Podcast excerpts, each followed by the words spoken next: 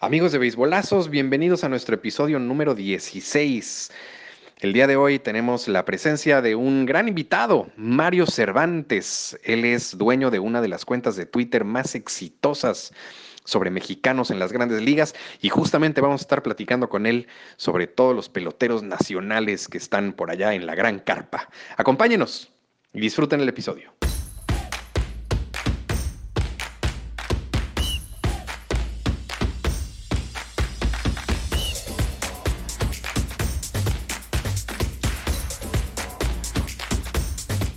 Amigos de Beisbolazos, un placer estar con ustedes nuevamente hoy martes. La verdad es que ya no recuerdo la fecha. Puede ser 30 eh, de marzo, así como puede ser 25 de agosto. Ya, ya no sé. Creo que estamos en septiembre, ¿no, mi querido Roy? Pues sí, este, estamos en septiembre, terminando temporada de grandes ligas. Entonces, ya, septiembre, se nos fue el año muy rápido con esto de la pandemia. Así es. Bueno, Estamos listísimos, mi querido Roy, mi querido Red Sox Data. ¿Cómo estás este martes de béisbol? Bien, Charlie, la verdad es que muy contento. Eh, hoy tenemos un, buen amigo de, la cuenta. Eh, él es Mario. Mario ahorita nos va a platicar, pero él es un experto en mexicanos en grandes ligas. Entonces, él es nuestro invitado para hoy. Así es. Bueno, sin eh, perder más tiempo, vamos a darle la bienvenida a nuestro querido amigo Mario Cervantes. Eh, de una, como dices, una cuenta muy importante en Twitter de mexicanos en la MLB. Mario, ¿cómo estás? Bienvenido a Beisbolazos. ¿Qué tal, amigos? Pues muy buenas tardes y muchas gracias por la, por la invitación. Este, digo muy buenas tardes porque acá en el tiempo donde estamos nosotros es tarde, ustedes ya están de noche, ¿no? Y agradeciendo la invitación, agradeciendo la invitación y, y como pues halagado por la invitación y por las palabras, ¿no? De, de, ustedes, ¿no? Eh, para, para, para continuar aquí, Rexox, Data, tenemos, nos conocemos de hace mucho tiempo vía virtual, así que hemos estado en comunicación vía mensajes y hasta ahorita pues ya tenemos la oportunidad de, estar haciendo una plática en vivo y hablar de, de béisbol, ¿no? Que es lo que a todos nos interesa en este momento, ¿no? Así es. Perfecto. Oye, mi querido Charlie, antes de, comenzar y de empezar a hablar de mexicanos en, grandes ligas y un poquito de la historia de los mexicanos eh, a través de, la historia, eh, yo quisiera platicar un poco de Mario, porque yo encuentro algunas similitudes eh, con él, porque Mario empieza con esta cuenta que es en Twitter, es arroba mexicanos-mlb, para que la puedan seguir. Mario empieza escribiendo por pasión, empieza con una cuenta, 10, 20, 30, 5 mil, 10 mil. Ahorita tiene casi 25 mil seguidores.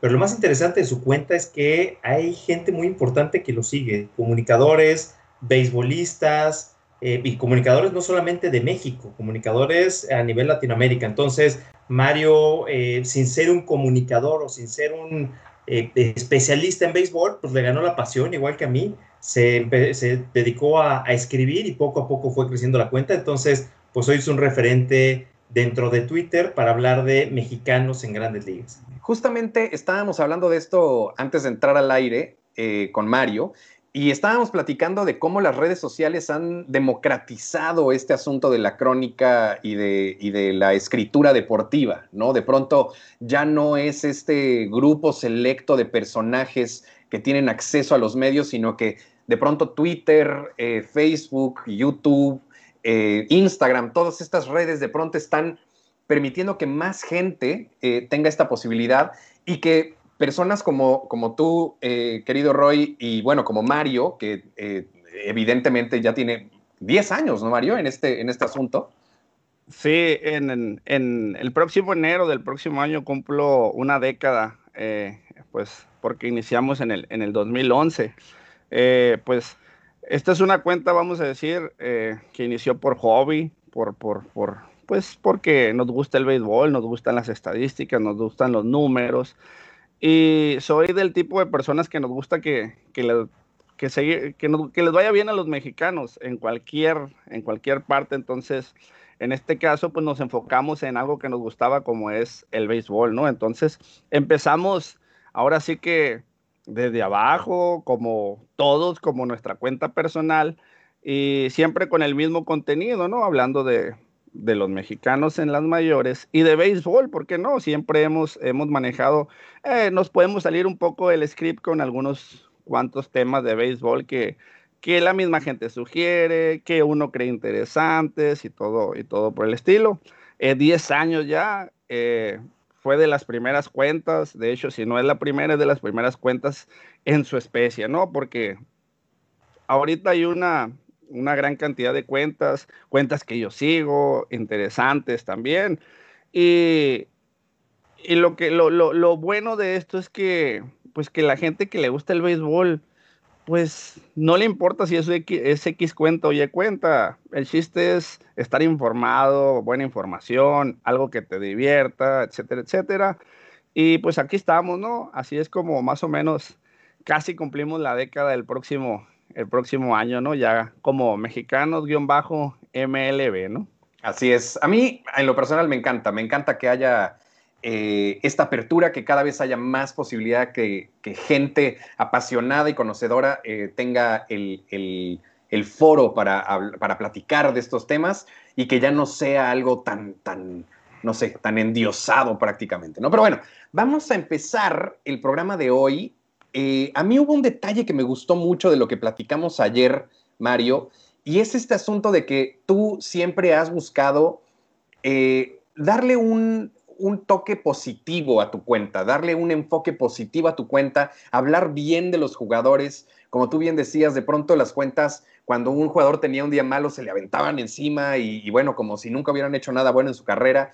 Y cuando lo hacían bien, entonces, bueno, los volvían los, los héroes de, de portada, ¿no? Entonces, me gusta mucho eso y con eso en mente vamos a platicar de eh, esto que nos platicabas ayer, de, el gran número de mexicanos que han tenido la posibilidad de debutar en el 2020. Eh, ¿Cómo ven esta situación? ¿Por qué se da? Y, bueno, ¿cómo, cómo, lo, ¿cómo, lo, leen ustedes eh, desde su punto de vista? Bueno, pues primero que nada, como, como comentas, el, el lado positivo, ¿no? O sea, primero que nada, te tienes que visualizar que vas a hablar de los peloteros que están en el mejor béisbol del mundo, ¿no? Entonces, llegar ahí, o sea, sería, no es casualidad, no es casualidad estar entre, entre los mejores, roster de 25, cuando, cuando se manejaban roster de 25, pasar cortes de 60, de no invitados, 40, 25, entonces, pues estuviste mejor que, que 30, 40 peloteros llega tus primeros dos, tres juegos en las mayores y ¡pum! lo reventaban, lo reventaban.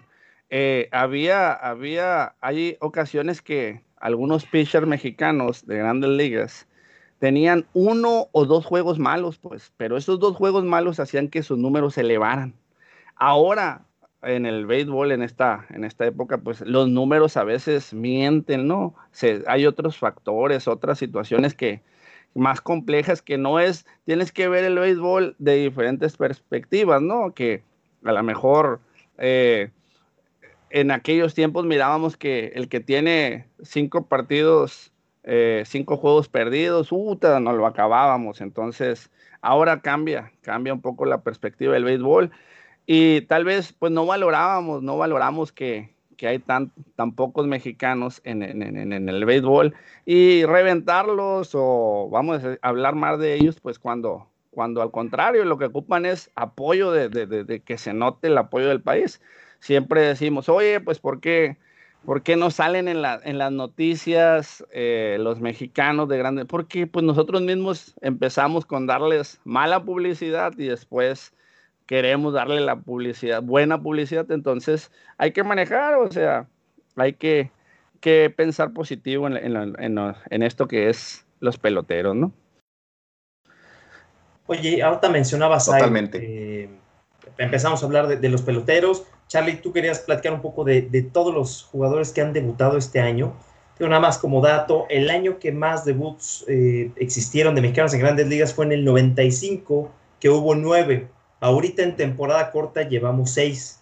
Entonces, sin duda ha sido un muy buen año. Y si a estos seis le sumamos eh, jugadores como Sergio Romo, Verdugo, Urias, Urquidi, la verdad es que es un muy buen año para grandes ligas. Se nota un, cambio muy diferente a lo que fue 2019. y una de las cosas que, que, de las dudas que me surgieron y que quería preguntarte, Mario, para entender tú qué es lo que opinas, si empezamos a ver los jugadores en grandes ligas, jugadores mexicanos, empezamos con eh, Baldomero Almada en, en, los años 30, que arranca con Boston, luego viene a Beto Ávila en los 50, me puedo eh, saltar obviamente muchos, pero llegamos a Fernando Valenzuela en los 80, pero creo que el boom de jugadores mexicanos se da en los años 90. No sé tú cómo ves esta evolución, porque en los 90 explota y de los 90 para acá realmente el jugador mexicano ya tiene un rol importante en grandes ligas que en los 80, fuera de Fernando Valenzuela, tal vez de Teodoro Higuera, no existía. Sí, lo que pasa que, en, vamos a decir, los, los saltos de los peloteros eh, que, que, se manejaron, ya los peloteros de los 90 y los 2000 ya tenían un trabajo diferente a los peloteros eh, anteriores, ¿no?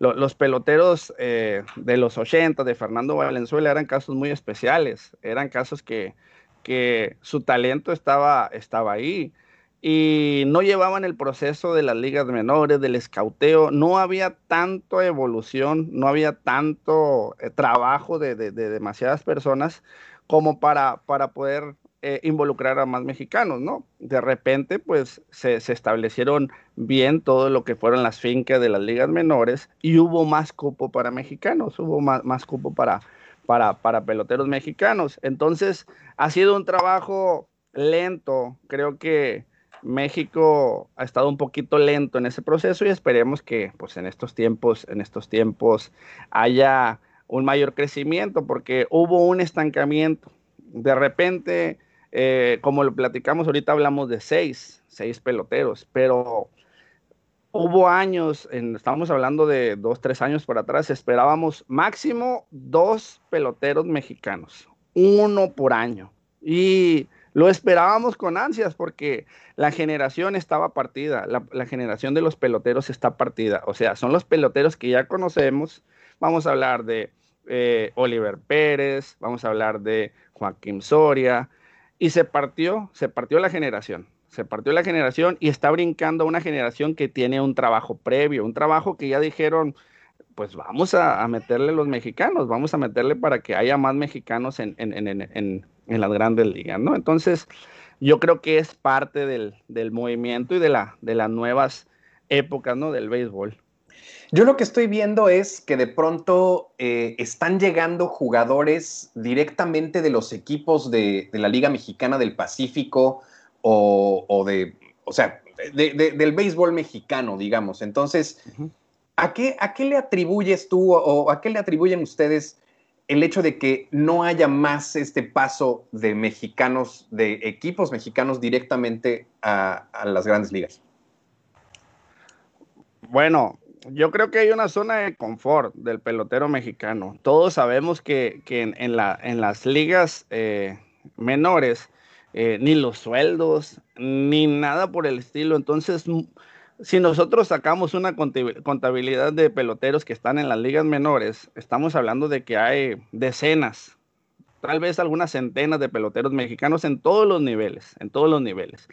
Pero hay, un, hay, hay una parte donde el mexicano está en una zona de confort en, en, los, en, las ligas eh, mexicana del verano, eh, del Pacífico. Entonces, ir a las fincas para ellos es un retroceso. Es un retroceso económico. Tal vez ellos lo miran como deportivo, porque si consideramos las ligas eh, como tipo clase A, clase AA, clase AAA en México, ellos tienen que empezar de liga rookie, tienen que empezar de clase A y para ellos no quieren tener esos procesos. Es por eso que el mexicano a veces desiste del sueño. Eso pasa muy común. Y, y por qué no decirlo, tal vez, o sea, fue una firma apresurada, le faltaba más trabajo, pero eso es, es lo que considero de que, de que no hay tantos peloteros porque muchos no quieren vivir el proceso de los seis, siete años, que es algo común. Afortunadamente en estas épocas, en estas épocas, estamos hablando de los últimos dos, tres años, está habiendo peloteros de entre 20 y 25 años ¿Qué es lo que pasa con esto? Antes, si usted, ustedes como ven, el caso de Chris Bryan. Chris Bryan lo estaban tratando de, de tener el más tiempo posible para, para poder eh, con, control un año más.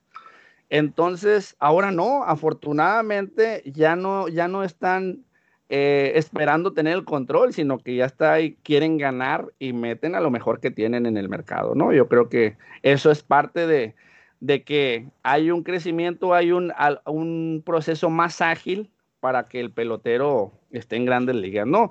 Tal vez son brincos, entran y bajan y, todo, pero pues si se mantiene buena forma, buenos números, ahí se va, se va a mantener.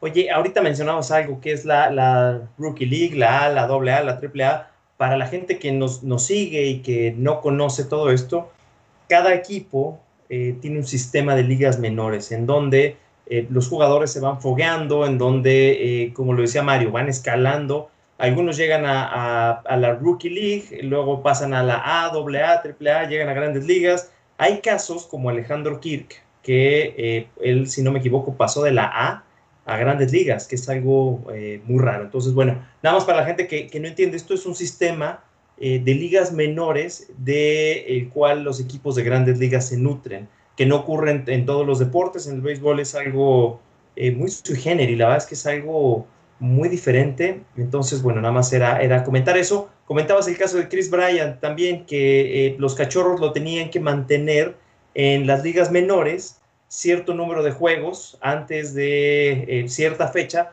para poderlo retener. Entonces, ya que platicamos esto, también el béisbol está lleno de reglas. Existen demasiadas reglas, pero reglas de corbata, no reglas del juego, en donde se controla al jugador en donde, eh, digo, aquí le voy a dar un punto a favor al fútbol, porque creo que hasta, hasta el fútbol es más amigable en eso. ¿Qué? ¿Qué? Es muy complicado el béisbol. La verdad es que la forma en que retienen jugadores, la forma en que eh, se llega a la agencia libre es muy, muy, muy, muy, muy complicado. Entonces, eh, siguiendo lo que dices, Mario, pues también es un tema que, que afecta a los jugadores el llegar a grandes ligas, porque no únicamente es llegar, y, también hay que hacer el, comparativo, porque en México, eh, la Liga del Pacífico, la Liga Mexicana del Béisbol, son la doble o triple A de grandes ligas, bueno, de ligas menores de los equipos de grandes ligas. Entonces, eh, pues es lo que dice, salto primero al sistema de menores, ya que estoy en el sistema de menores, gano muy poco, porque aparte de todo ganan terrible. La semana pasada hablamos con Freddy Sandoval, que jugó con eh, los Angelinos de California, y nos decía que él, eh, para viajar a los, a los juegos, pues luego los llevaban en un camión amarillo de escuela, que no tenían ni camión.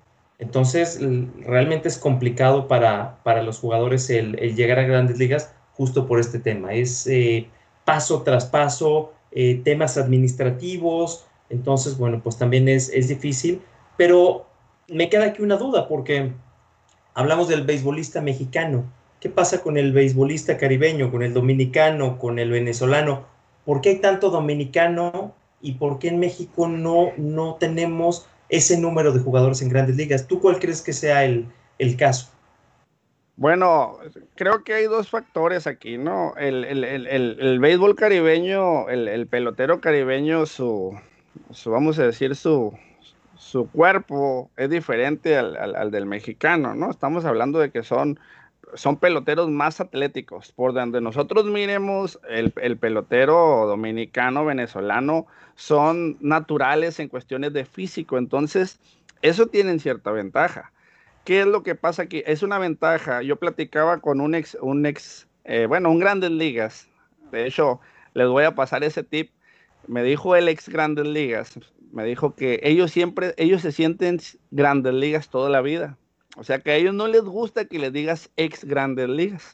Yo le dije, ¿por qué? Porque si tú eres ingeniero, me dijo, no eres un ex ingeniero, ¿verdad? Entonces, yo sigo siendo un grande. Fui un grandes ligas. Y me quedó muy, muy, muy, muy claro, muy, pues. Y, tiene toda la razón, ¿eh? Exactamente, exactamente. Toda la razón. Entonces, aquí una es la complexión y eh, el físico, las fortalezas que tienen esos eh, físicas que tienen los, los, caribeños Y otra, el sistema de béisbol invierno-verano es muy diferente al, al, al, sistema que tenemos en México. En México hay muy buena economía para, afortunadamente hay, hay, hay personas que le apuestan al béisbol en varias partes del año, vamos a decir, Liga de Verano, eh, Liga Norte de México, más las ligas en otras partes, hay, hay gente que le está apostando al béisbol. Si ustedes, díganme ustedes que están en el béisbol, ¿cuándo han escuchado de otra liga, que eh, vamos, vamos a decir de la Liga Dominicana, de, en verano?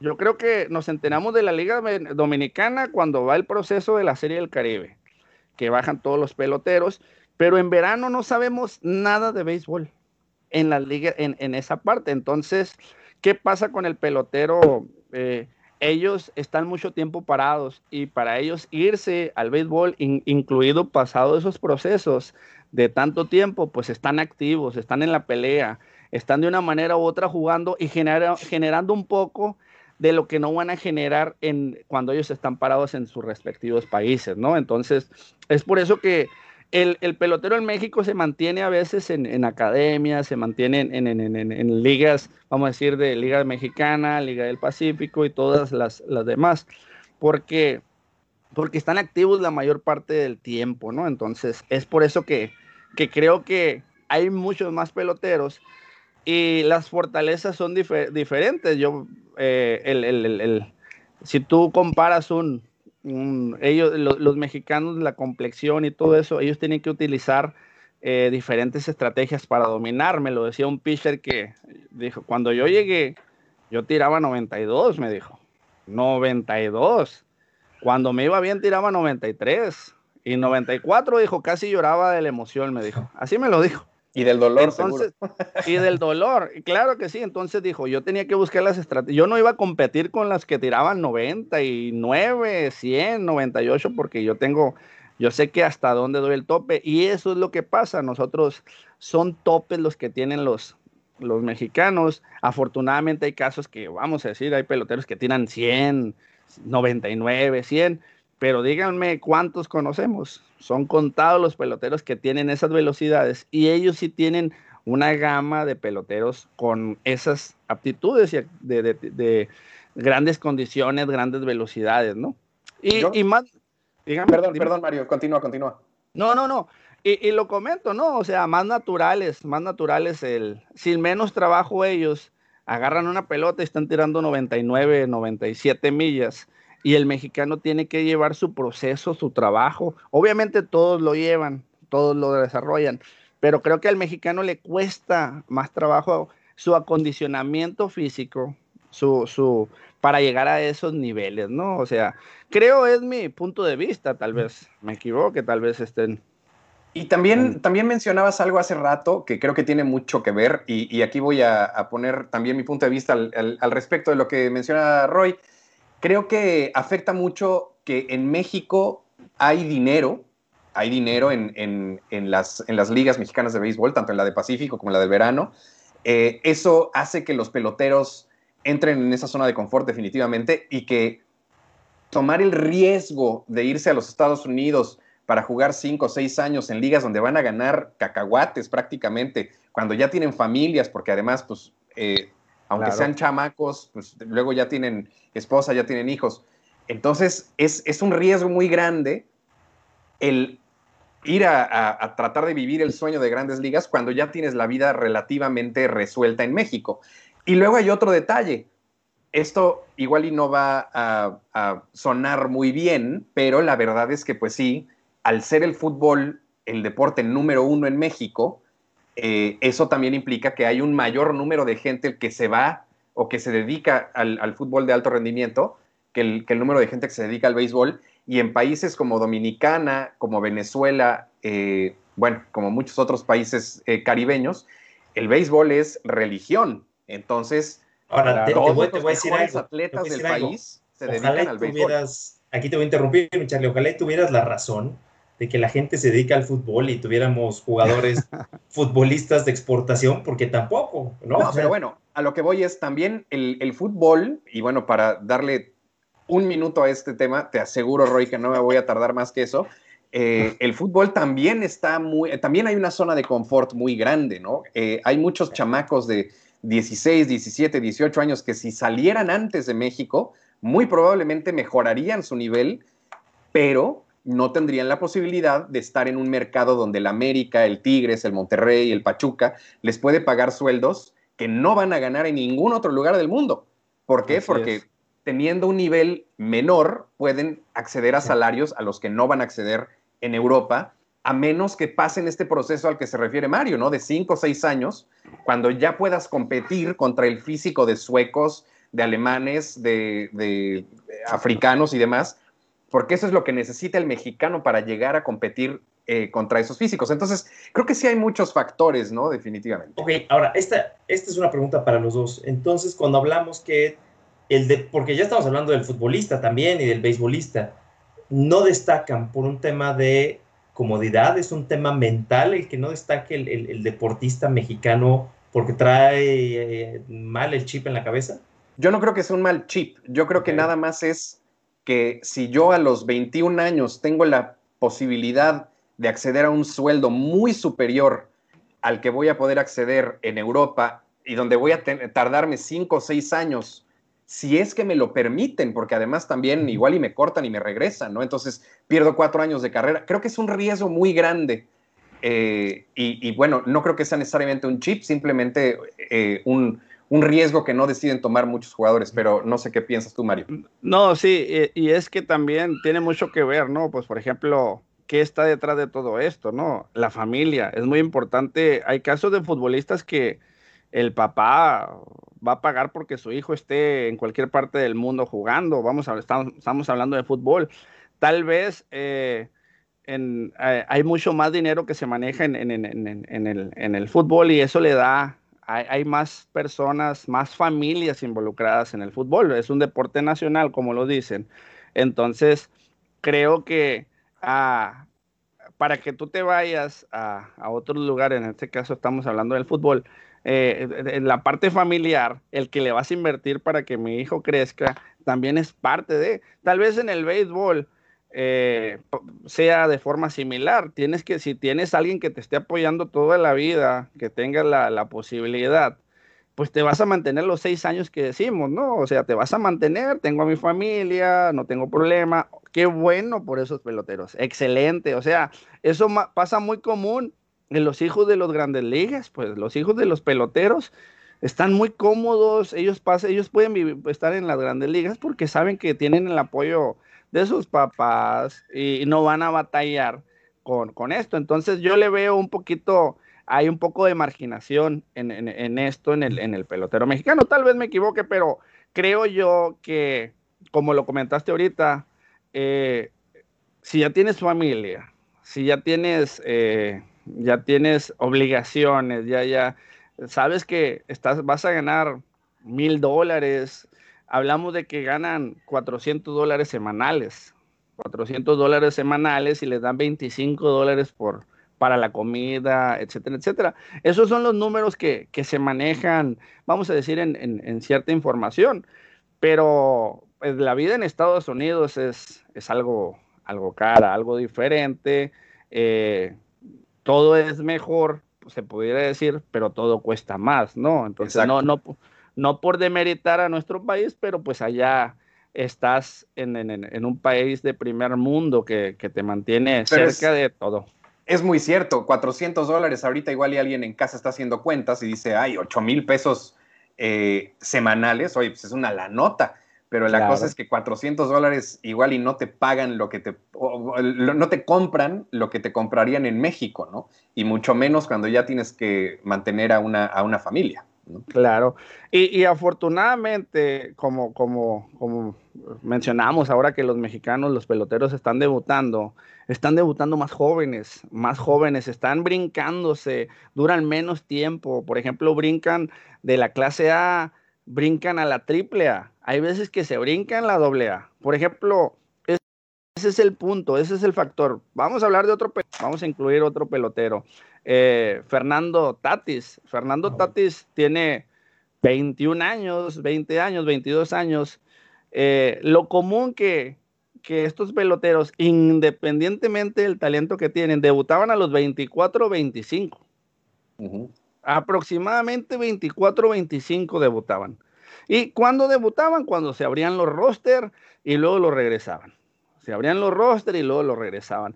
Y ahí era cuando nos emocionábamos. Ay, otro mexicano, otro mexicano. En, en, septiembre van a ser 40 y tenemos oportunidad. Y es una efervescencia en México. Los que nos gusta el béisbol, estamos diario checando en las noticias, diario. ¿Qué pasaría? ¿Lo van a subir? ¿No lo van a subir? ¿Qué dijo el manager? Y, y, y hay cierto, pues, estamos, en este caso, hay más posibilidades ahora. Es un béisbol más moderno. Mm, tal vez los que somos románticos del béisbol, eh, no queremos decir que es un béisbol diferente, pero es un béisbol totalmente diferente. Estamos hablando de hace cinco, cinco años, tres años, incluso tres años, yo creo que ha, cambiado la forma de, cómo eh, jugar béisbol un poco. Totalmente.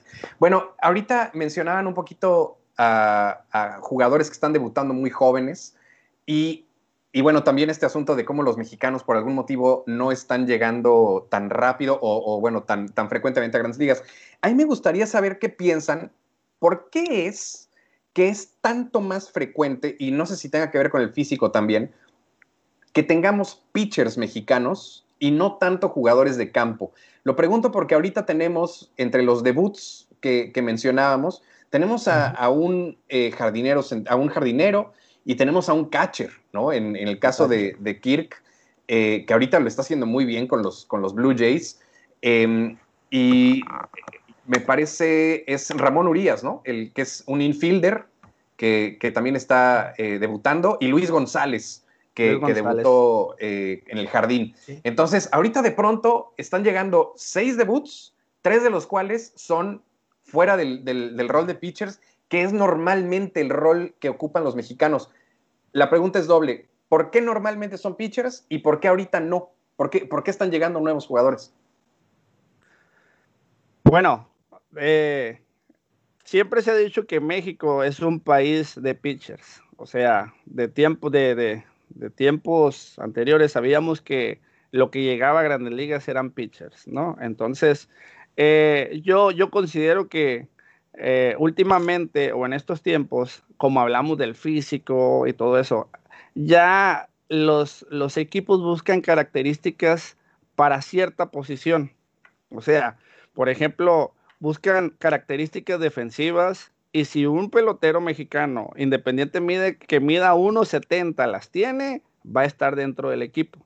Ya hay más, más cosas que busca un equipo. Antes nosotros, como lo, como lo decimos, antes buscaban promedio, antes buscaban que se envasara, pero ahora buscan que se envase, que filde, que hay más cosas que, que, que le ayuda al nuevo, al, al, al, al pelotero porque vamos a decir, Luis González, el, jardinero de los, de los, de los White Sox, eh, tú lo miras y se mira un, pelotero muy delgado, o sea, lo miras, yo no lo conozco eh, físicamente, pero en, las imágenes se mira que no es de las cuando estamos hablando de Luis Robert, que llegan los jardineros, los cubanos, y los pones a un lado de Luis González, y pues Luis González tiene que brincar para, para estar a, saludarlos, vamos a decir. Entonces, lo que pasa aquí, lo que buscan características diferentes, tal vez ocupamos un jardinero defensivo, tal vez con Luis González tienen eso. Entonces, Ramón Urias, el mayor de los Urias, son muy buenos guantes los Urias, muy buenos guantes, entonces les llenan un hueco, les llenan un hueco. Al contrario de lo de Alejandro Kirk, Alejandro Kirk, fíjense lo, curioso de Alejandro Kirk, ¿no? hablamos del proceso. Él jugó clase, jugó Liga Rookie y luego brincó a clase A avanzada y luego brincó, regresó a clase A. O sea, hay, es como que clase A y clase A más. Entonces, él regresó. Entonces, había tres o cuatro receptores con, con, con Boston con, con eh, eh, los Blue Jays. Había cuatro receptores, cuatro receptores todavía enfrente, ¿no? El receptor titular era, es Jensen, es Jensen. Pero, ¿qué es lo que ha declarado? Lo, que sabemos de ahorita que el, independientemente de que no sea lo suficientemente defensivo, es lo suficientemente ofensivo para contrarrestar esa parte. Y lo que ahorita los Blue Jays necesitan es el bateo. Es el bateo. Entonces, ¿qué es lo que pasó? Como que se esperaron, empezaron, empezaron, le dieron oportunidad a todos y como que no querían, vamos a decir, este es tan bueno que a lo mejor, pues, no, no, no se la creían con Kirk. No sé. Y era un muy buen pelotero, un muy buen, buen bateador. Eh, Bo Bichette declaró, Bo Bichette dijo, él puede batear. Mira, la verdad es que ahorita que, Mario platicaba y hablábamos del dominicano, del, mexicano, sí, sin duda. O sea, fíjate en, en un Haroldis Chapman. Independientemente que sea pitcher o sea bateador, ve el cuerpo, es una locura. Luis Roberts, una locura. Piensa en, más bateadores, en Vladimir, en Big Papi. O sea, realmente no. Son gigantes. son gigantes. Y si piensas en dominicanos, claro que te vienen a la mente Juan Marichal y Pedro Martínez de pitchers, pero te van a venir una, un sinfín de bateadores, a diferencia del mexicano, que el mexicano, pues te pensarás en Erubiel, pensarás en, en Vini Castilla, pero siendo muy sinceros, ellos no son fuera de Vini, creo que no hay nadie más que haya destacado a un nivel alto, fuera de, Beto Ávila con los eh, indios de Cleveland en los 50, que fue champion bat, pero, pero sí, sin duda, el mexicano es, es de picheo y, mucho picheo de relevo. Eh, obviamente encontramos abridores, pero sí, nos vamos para atrás en los últimos 10 años. No creo que nos venga a la mente tan fácil un, un buen bateador. Sí, no, definitivamente no. Eh, el último que yo recuerdo es Vinicio Castilla, que de hecho, bueno, eh, cuando, cuando llegó, eh, cuando apareció en las mayores, yo recuerdo haber tenido unos 14 o 15 años y, bueno, era, era una locura. O sea, yo por lo menos no, no sabía de un jugador previo a él, porque bueno, obviamente igual y después conocí a, a Beto Ávila y demás, pero en ese momento de pronto tener a un mexicano homronero, a un mexicano bateador, bueno, era, era emocionante, ¿no? Era, era padrísimo. Entonces.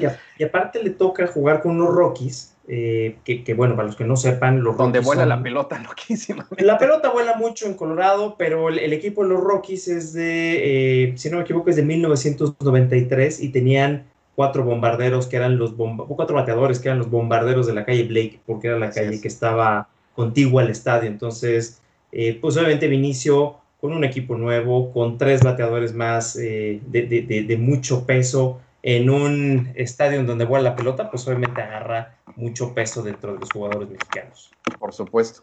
Creo que ahorita eh, tenemos un, pequeño problema con, la conexión de Mario. Em, entonces, bueno, ahorita esperemos que se restablezca su internet. Pero bueno, mientras tanto vamos a seguir platicando em, sobre estos sobre esta temporada tan atípica y tan, y, bueno, atípica tanto en el sentido de, que es corta, de que está recortada por el asunto del COVID y por el asunto de este gran número de, debuts. ¿Crees tú, Roy, que haya tenido que ver eso? Que, los equipos hayan visto la, la posibilidad de debutar a más gente? Mira, creo que ya Mario, Mario está regresando. Ya vi lo que se siente que alguien se salga y no sea yo. Exactamente. Ah, ya. Listo, Mario. Listo. ¿Qué tal? Se salió aquí el, pues no sé si tuve yo problemas con el internet, pero aquí estamos. En... Te voy a decir algo, Charlie, cuando algún comentario no le gusta, a mí me ha corrido, corre a los invitados, entonces no, no te preocupes, no es personal, pero pues así es. Así es, cuando uno tiene el poder, eh, se, se corrompe, se corrompe. Pero bueno, eh, ahorita que estabas fuera, eh, mi querido Mario, le estaba preguntando a Rodrigo si ustedes creen que esta temporada tan atípica, recortada por el asunto del COVID, em, tiene que ver con el hecho de que tantos mexicanos hayan podido debutar con estos rosters agrandados y con esta nueva forma de jugar. qué piensan? Bueno, yo en lo personal considero fue de gran beneficio para que haya tanto debut de los mexicanos, ¿no? eh, las, las, condiciones fueron puestas de una manera positiva, ¿no? Eh, primero que nada es estar, ya no era estar en un roster de 40, ya era estar en un roster de 60. Se abren 20 puestos que antes en los jugadores no invitados por, los, por las, eh, los equipos llegaban a ser, vamos a decir, cuatro, entre 4 y 10 jugadores no invitados fuera de roster, fuera de esos 40 que, que nosotros decimos. Ahora eran 10 peloteros más, eran 10 peloteros más que había aproximadamente, ¿no? Por ponerle un número, 10, 10 peloteros más. Entonces había una mayor posibilidad para que, para que se fueran dando los debuts. Las dobles, los juegos dobles, los días dobles, todo eso fue factor. Todo, todo eso fue factor. Hubo debuts de mexicanos inesperados totalmente, de los Jesús Cruz de los Cardinals fue un debut, eh, vamos a decir, sorpresivo totalmente para todos. O sea, lo ahora como lo manejan, lo suben al camión y lo llevan en un camión y lo traen en varias, en varias series, ¿no? Y de repente Jesús Cruz va a debutar. Ese fue un pelotero que, que nadie lo consideraba, o pocos lo consideraban como para que fuera a debutar.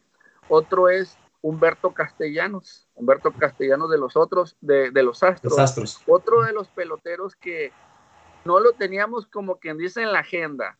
Nosotros decíamos, este año va a debutar del Pony Quiroz.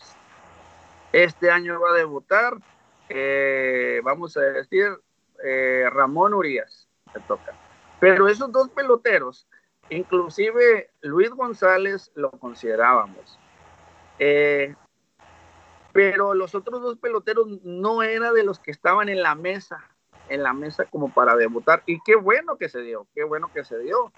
Incluso el pitcher que lo está haciendo muy bien esta temporada, Víctor González, de los, de los, Dyers, eh, tiene tres juegos ganados. Eh, ha, ha entrado, lo, lo importante aquí, sabemos que como maneja Dave Roberts, es pues una forma de manejar muy, Mala. Muy peculiar, muy peculiar, muy rara. Roberts es malísimo. Muy, rara la forma de, manejar de Dave Roberts. Entonces lo ha, metido, lo ha metido a pichar en situaciones críticas, en situaciones que dices tú, meter a Víctor González en este momento, pues tú dices, bueno, ya se ganó gran confianza, parece que es de los, de los que se lograron eh, establecer de esos seis que se lograron establecer. Víctor González. Inclusive hay un lanzador en los Dyers, eh, Gerardo Carrillo creo que se llama, que en, el top 30 de los prospectos, Gerardo Carrillo estaba por encima de, de Víctor González. O sea, en cuestión de ranqueado estaba mejor Gerardo Carrillo muchos le miraban más posibilidad a, Carrillo, otros a González, ¿no? Los, que saben. Entonces, eh, pues afortunadamente Víctor González lo está haciendo muy bien y, decirlo muy bien en un equipo como los Dyers que está va a pelear, pelea año con año y mantenerse en esta en esta eh, todavía en esta recta cuando ya los rosters se redujeron a los 26 peloteros eh, pues habla muy bien ah, habla de que posiblemente esté considerado para el roster final de los playoffs. Puede haber sorpresas. Julio Urias fue una sorpresa el año pasado. Ahora sí que una sorpresa sería de que no estuviera más que si estuviera. Oye, ahorita te, voy, te, voy, a tener un poco también para explicarle a la, a la, gente que nos acompaña y que no sabe sobre este tema. El roster es, eh, digamos que la plantilla de jugadores de cada uno de los equipos. Eh, normalmente el roster arranca con un cierto número, se eh, acerca septiembre, se fortalecen en, en, septiembre, luego vienen playoffs, eh, vuelven a hacerse más chicos, entonces va variando. Y bueno, ahorita lo que comentaba Mario es que arranca la temporada, pues una temporada típica con, con, con roster más grandes, pues obviamente hay mayor posibilidad para los mexicanos. Pero aquí tengo una, pregunta para ti, Mario. Eh, ¿Estás, Mario? Sí, sí, nomás el cargador porque cambié dispositivo aquí. Haciendo malabares, Mario. Oye, em, a ver, este año tenemos, y platicamos ahorita, muchísimos jugadores no, que no hayan debutado que estén jugando. Tenemos a Urquidi, Luis Urias, eh, Verdugo, Sergio Romo, César, Oliver Pérez, Joaquín Soria, Roberto Zuna, Julio Urias, entre otros. ¿Cuál de todos ellos para ti está teniendo el mejor desempeño y cuál de los debutantes está teniendo el mejor desempeño? Ah, no, no te escuché la pregunta, por favor. Otra vez nomás. Eh, te preguntaba de todos los jugadores que no debutaron este año y del grupo de los que sí debutaron, ¿quién eh, crees que esté desempeñando una mejor labor? No, no te escucho. Pues. A ver, no sé si me escuchas mejor a mí. Sí. ¿Sí? Uy, ya empezamos. lo, que, lo que pregunta Roy es de, este grupo de, jugadores ya establecidos mexicanos en grandes ligas y de este grupo de, debutantes, ¿quiénes para ti son los que mejor están desempeñándose, tanto del grupo de, jugadores ya establecidos como de este grupo de debutantes? Bueno, eh, el caso más eh, a considerar totalmente es Oliver Pérez. Oliver Pérez, estamos hablando de que eh, hace cinco años tal vez no estaba entre los mejores 15 peloteros en la historia de, que han llegado mexicanos a las grandes ligas. Yo creo que en estos últimos cinco años, eh, Oliver Pérez ya está en esa lista de los 10 mejores peloteros que han llegado a grandes ligas. Eh, los 10 peloteros nativos, ¿no? Nosotros lo llamamos nativos, nacidos en México. Oliver Pérez es de los casos eh, más sobresalientes, más sobresalientes eh, en cuestión de picheo. Eh, muchos podemos criticar que Julio Urias no es el pitcher que creemos, pero pues tiene una muy buena efectividad, ha ganado los juegos, ha tenido oportunidad de ganar más y por X o por decisiones del manager a lo mejor no les ha, no le ha alcanzado a tener unos dos triunfos más. Eh, Alex Verdugo es el mejor bateador mexicano del momento. Alex Verdugo eh, es, un, es un jugador que yo creo va a dar de qué hablar los últimos, eh, los próximos años y muy fuertemente va a estar peleando corona de bateo. Probablemente lo veamos en los juegos de, de juegos de estrellas porque es un pelotero muy completo, defiende y batea y es, eh, pues aquí me va a decir Rodrigo, Rodrigo, pero es de los peloteros más, vamos a decir, mm, más antiguos, chapeados al antiguo, porque es de los que batean para todos lados. Ya no hay de los que batean para todos lados. Alex Verdugo la pone en el jardín derecho, la pone en el central, jala la pelota, tiene muchas, eh, mucho contacto y mucho, mucho eh, movimiento a la hora de, de, batear. Se, se tiene la, la, particularidad de que le juegan normal, ahora sí que no le juegan con posición, eh, formación especial a, Alex Verdugo. Alex Por la cantidad de cambios que tiene, ¿no? Los cambios que es zurdo, por lo regular, todo el infield se carga hacia la, hacia la primera base y la segunda base. Y con Alex Verdugo no, miras todos en posición normal. Obviamente en ciertas, en ciertas eh, situaciones del juego probablemente sí, sí hay un movimiento. Y Víctor González, lo mencionamos ahorita, ha hecho muy buen trabajo. Pero espérate, espérate, ya, ya, ya echaste a todos. ¿Cuál es el mejor de todos? y, por cierto, Mario, Mario no quiere, no quiere, no quiere echarle nada más a uno. Echarle flores a todos. A ver, uno y uno, uno, uno de los buenos, uno de los establecidos y uno de los, de los. El mejor para mí, el mejor para mí es Alex Verdugo. Alex Verdugo es el mejor de este año. ¿Y eh, debutantes? Es el que lo ha hecho mejor en todos los sentidos. ¿Y de los debutantes? De los debutantes, sin lugar a dudas, eh, Víctor González es el que está a la cabeza, ¿no? como lo mencionamos, está en un equipo demasiado competitivo y que se mantenga, lo ha hecho muy bien. También hay que hablar de, los peloteros que esperábamos más y esperamos más todavía. Yo creo que eh, Luis Urias necesita repuntar, necesita, sabemos que tiene las condiciones para ser eh, un gran pelotero. Y afortunadamente tiene la característica de Luis Urias de que te juega segunda, tercera y shortstop. Eso es lo que ha aprovechado muy bien con el equipo de los cerveceros. Pero sí, se necesita que Luis Urias, lo que hacía en las ligas menores, eh, lo, lo, lo, haga aquí en, en, las, en las mayores. Obviamente es un nivel diferente, pero ocupamos que batee y él puede batear, ocupamos que, que se ajuste. Es uno de los casos que considero ha quedado a deber el Wisho. Sabemos que pasó lo de su enfermedad, no llegó con el ritmo deseado, pero, pero tiene mucho potencial para, para ¿no? Oye, Mario, y en cuanto a prospectos, en cuanto a jugadores mexicanos que estén cocinándose en las menores, en, la AAA, en la AA y en la A, eh, ¿a quién ves con posibilidades como para el 2021, como para el futuro? ¿Hay, ¿hay algún nombre que esté sonando? Sí, eh, lo mencionaba el, relevista de los, Dyers, eh, Gerardo Carrillo, es de los, de los peloteros más más interesantes en las fincas. Tiene muy buena velocidad, tiene, tiene muy buen, tiene muy buen, buenos números y buenas credenciales. Eh, otro de los peloteros que ojalá y regrese a las ligas menores eh, es Esteban el Pony Quiroz. Yo creo que ya merece la oportunidad.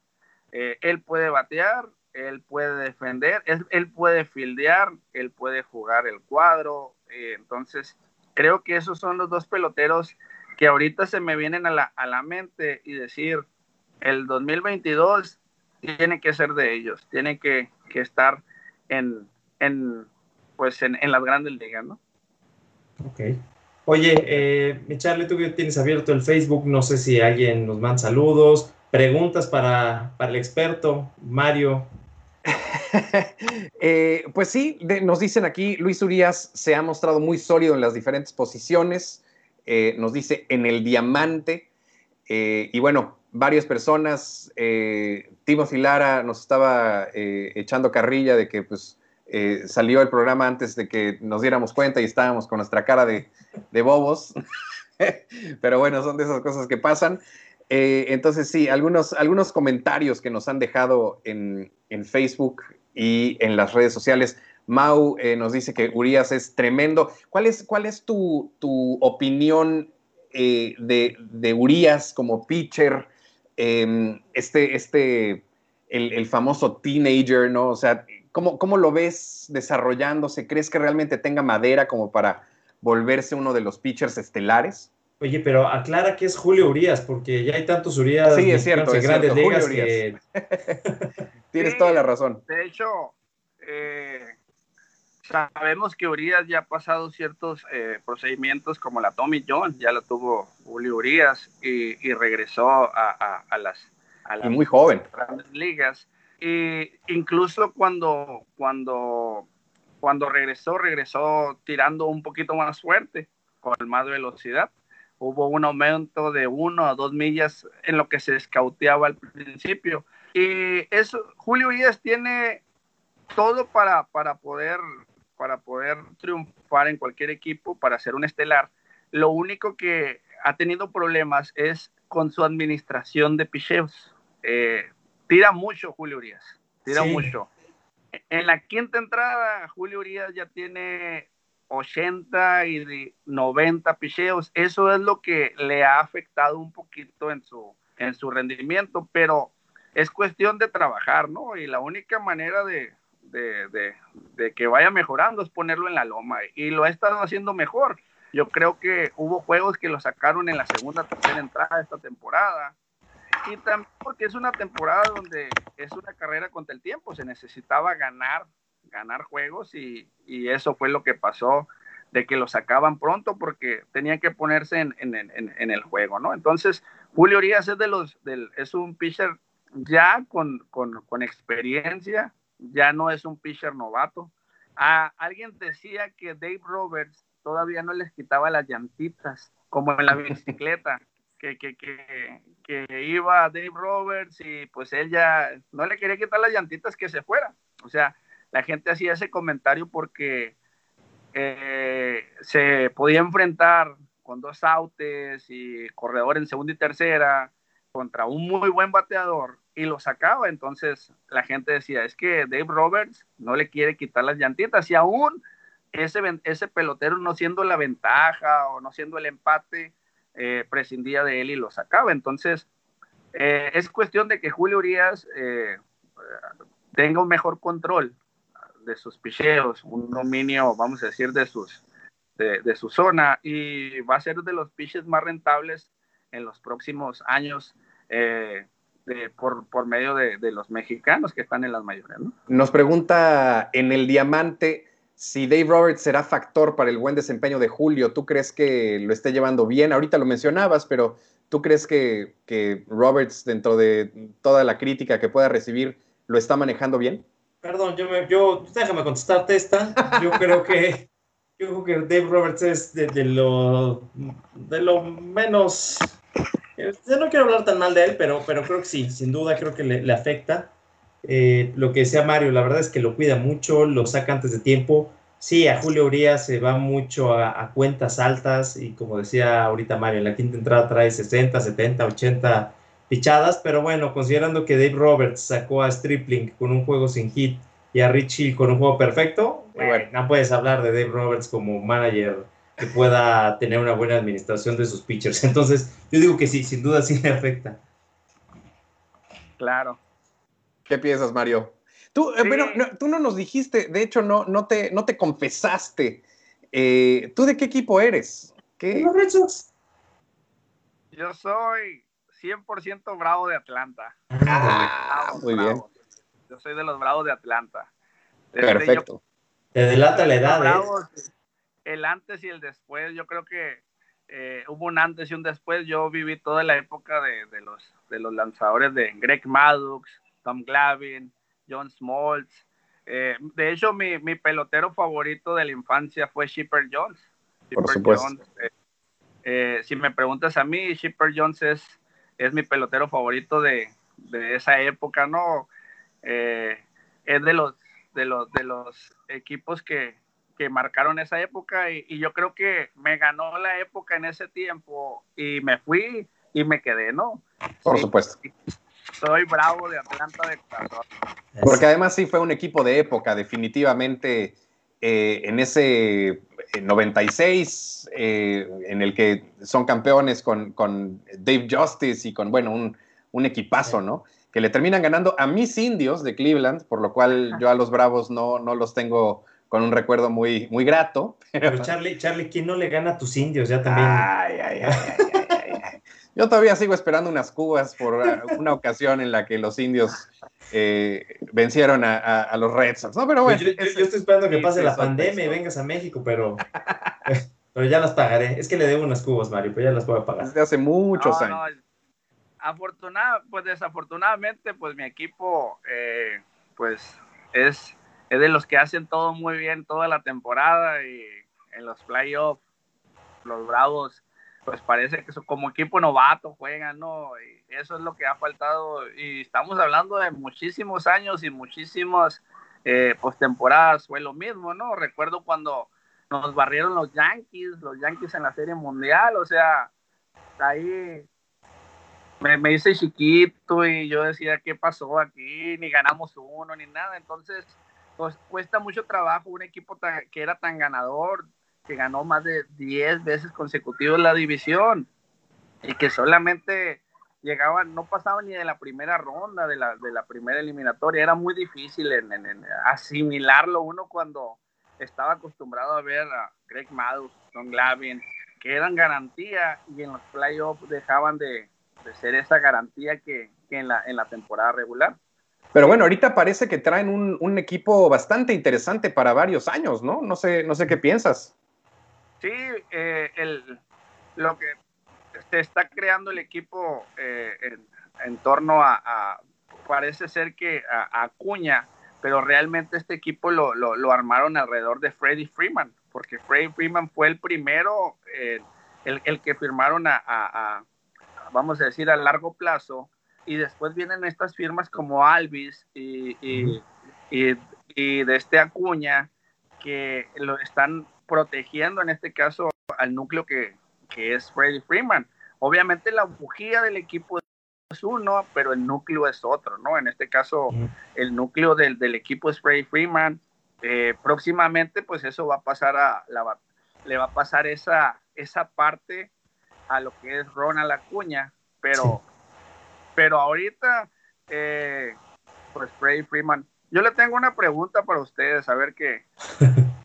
a ver, échala, échale. A ver, ¿quién es el MVP de la Nacional? ¿Quién es el Mi querido Roy? Híjole. Yo creo que puede ser Mookie Betts, y no porque lo extrañe tanto, sino que realmente no porque lo tenido, ame. no porque lo ame y lo extrañe, pero creo que ha tenido muy buenos números. Eh, obviamente los Dodgers tienen un, equipazo, pero creo que ha venido a darles un empujón porque Bellinger no trae el año que tuvo el año pasado. Eh, creo que los Dodgers no tienen un líder y creo que Mookie Betts llegó a hacerlo. Entonces, creo que yo me quedaría con, con Mookie Betts. Está, está muy competido, pero creo que me quedo con él. Charlie. Híjole. No.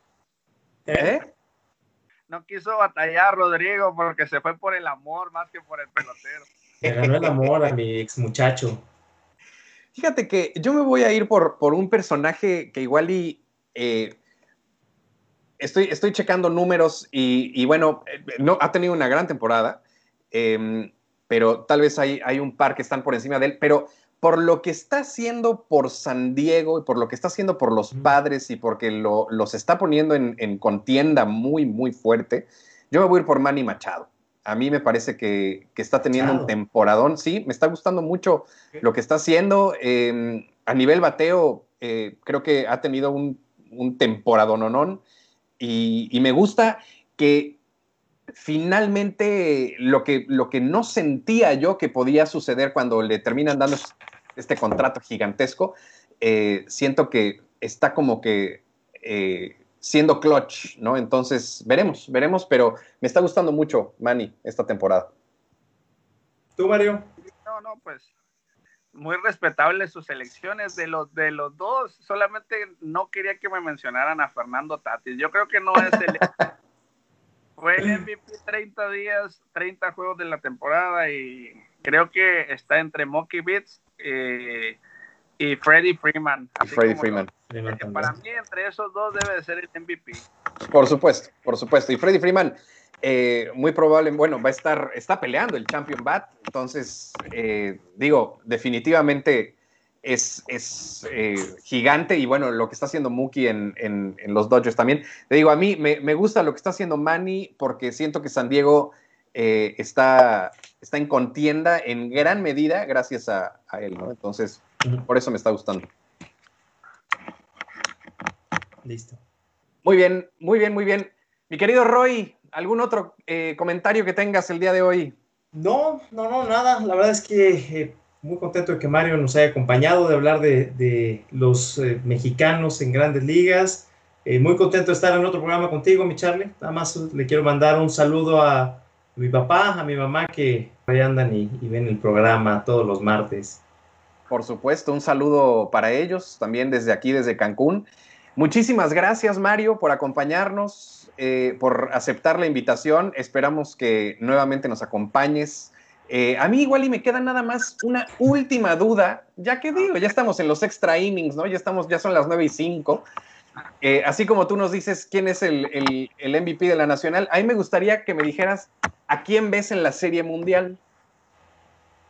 En la Serie Mundial miro a los Medias Blancas de Chicago contra los Bravos de Atlanta. Épale, épale, ¿por qué no?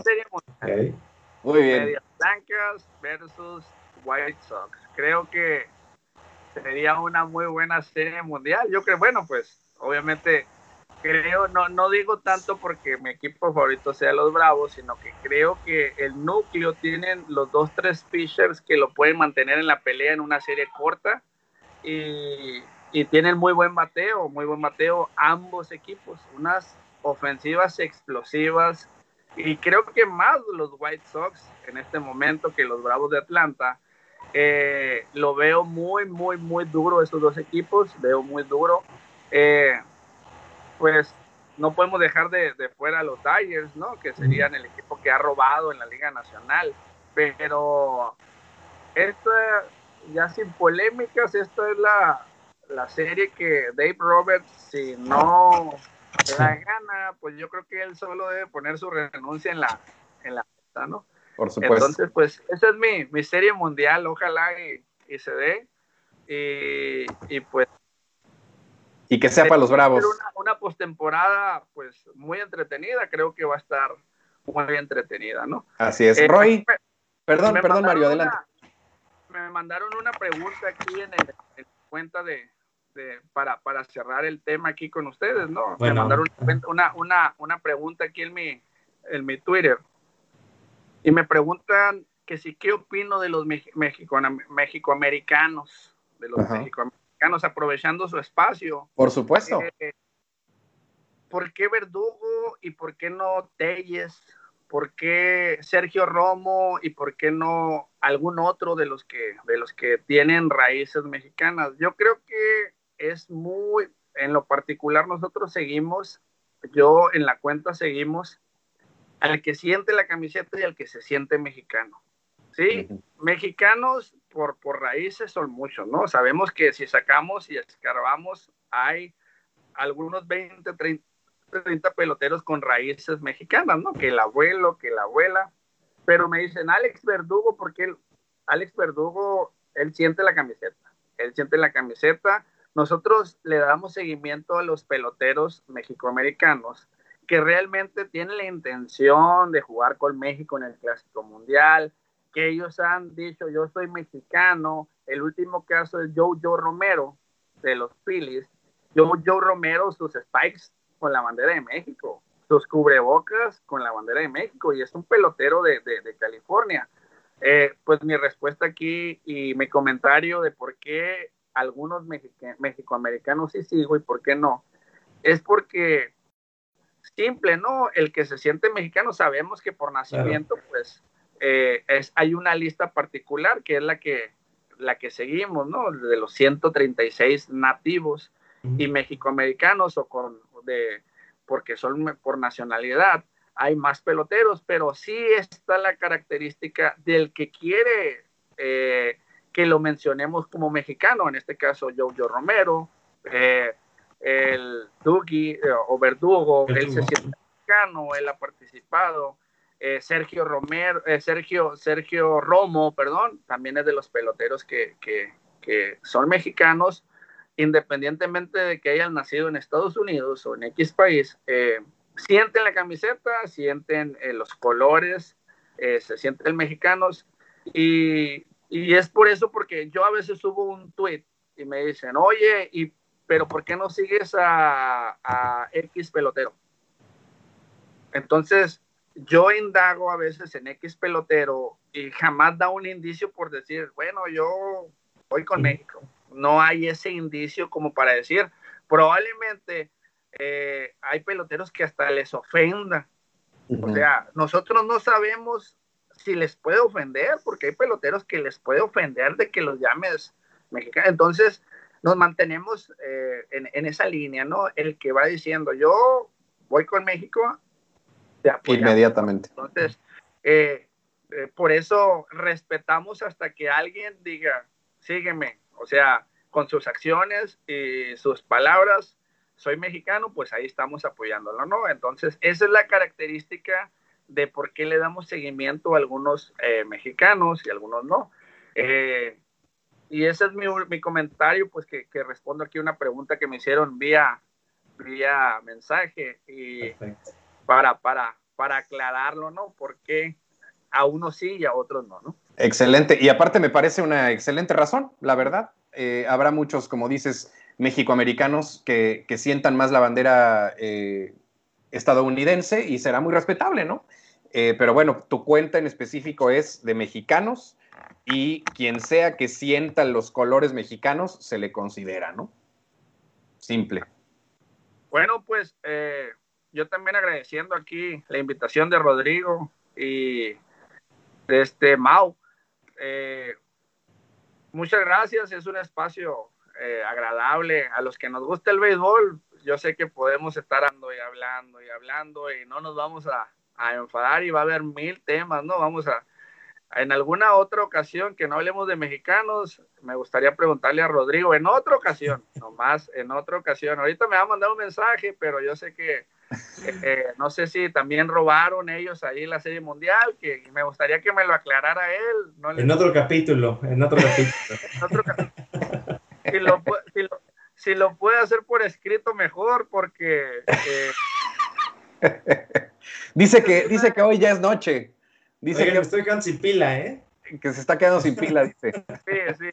Eh, yo creo que jamás, jamás, jamás nos dijo en su cuenta de, Red Sox, jamás nos dio un indicio de que ellos fueron culpables, pero ojalá y en una próxima invitación Así será. Sox tenga sus argumentos a favor de que sea limpio, ¿no? A favor. Los tengo, los tengo y ya los platicaremos. me está escribiendo por fuera y me dice que ya corte el programa, Mario. ¿Cómo ves? Perfecto, no, perfecto. Muchísimas gracias. Eh, muchísimas gracias. Eh, agradezco el espacio, agradezco su, su, tiempo también y, ojalá y los felicito por, por este tipo de, espacios que nos dan a, los mortales, ¿no? Nosotros somos los mortales de, esto, ¿no? Por supuesto.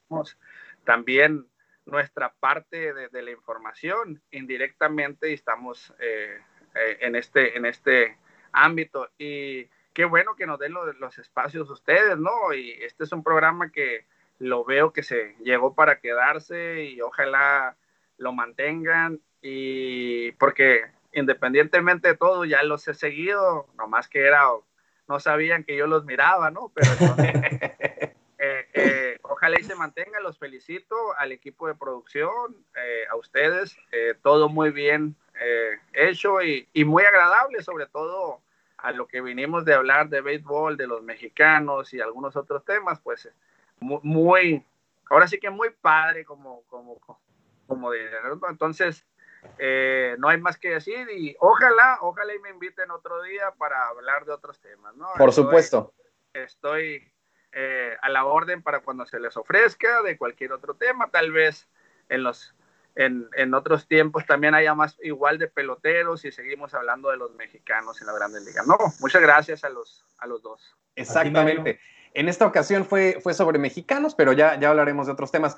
Eh, Mario, como último favor, por favor repite nuestras redes sociales para que te sigan. Sí, eh, estamos en, en, Twitter como mexican, arroba mexicanos-mlb. Eh, de hecho es es la primera, ¿eh? Es la primera y la original. Bueno, No, voy a decir marcas, ¿no? Pero es la primera y la original, ¿no? Y estamos también en, Instagram, igual, con la misma arroba mexicanos-mlb. Estamos un poquito inactivos ahí, esperamos estar eh, retomando esa red, pero ahí nos pueden seguir y ahí podemos intercambiar opiniones sobre cualquier tema de béisbol. Excelente. Mi querido Roy, por favor, tus redes sociales. Gracias, mi querido Charlie. Es arroba redsox-data en Twitter y en Instagram. Excelente. Les paso rápidamente las redes sociales del programa. Son arroba beisbolazos en Twitter y en Instagram, arroba beisbolazosmx en Facebook. A mí me pueden seguir en arroba Charlie Melari en Twitter, me pueden seguir en arroba en Instagram. Muchísimas gracias a los dos, muchísimas gracias a todos por acompañarnos en estos extra innings. Nos echamos unos 15 minutitos más, pero bueno, ¿qué más da, no? ¿Qué más da? Eh, al fin que no nos corta nadie, entonces nos podemos seguir. muchísimas gracias, muchísimas gracias Mario, muchísimas gracias Roy, gracias, a Luis y a Mau que nos acompañan siempre eh, desde los cielos eh, produciendo el programa muy amablemente. Gracias a todos ustedes, esto fue Beisbolazos, nos vemos el próximo martes, que estén muy bien. Gracias.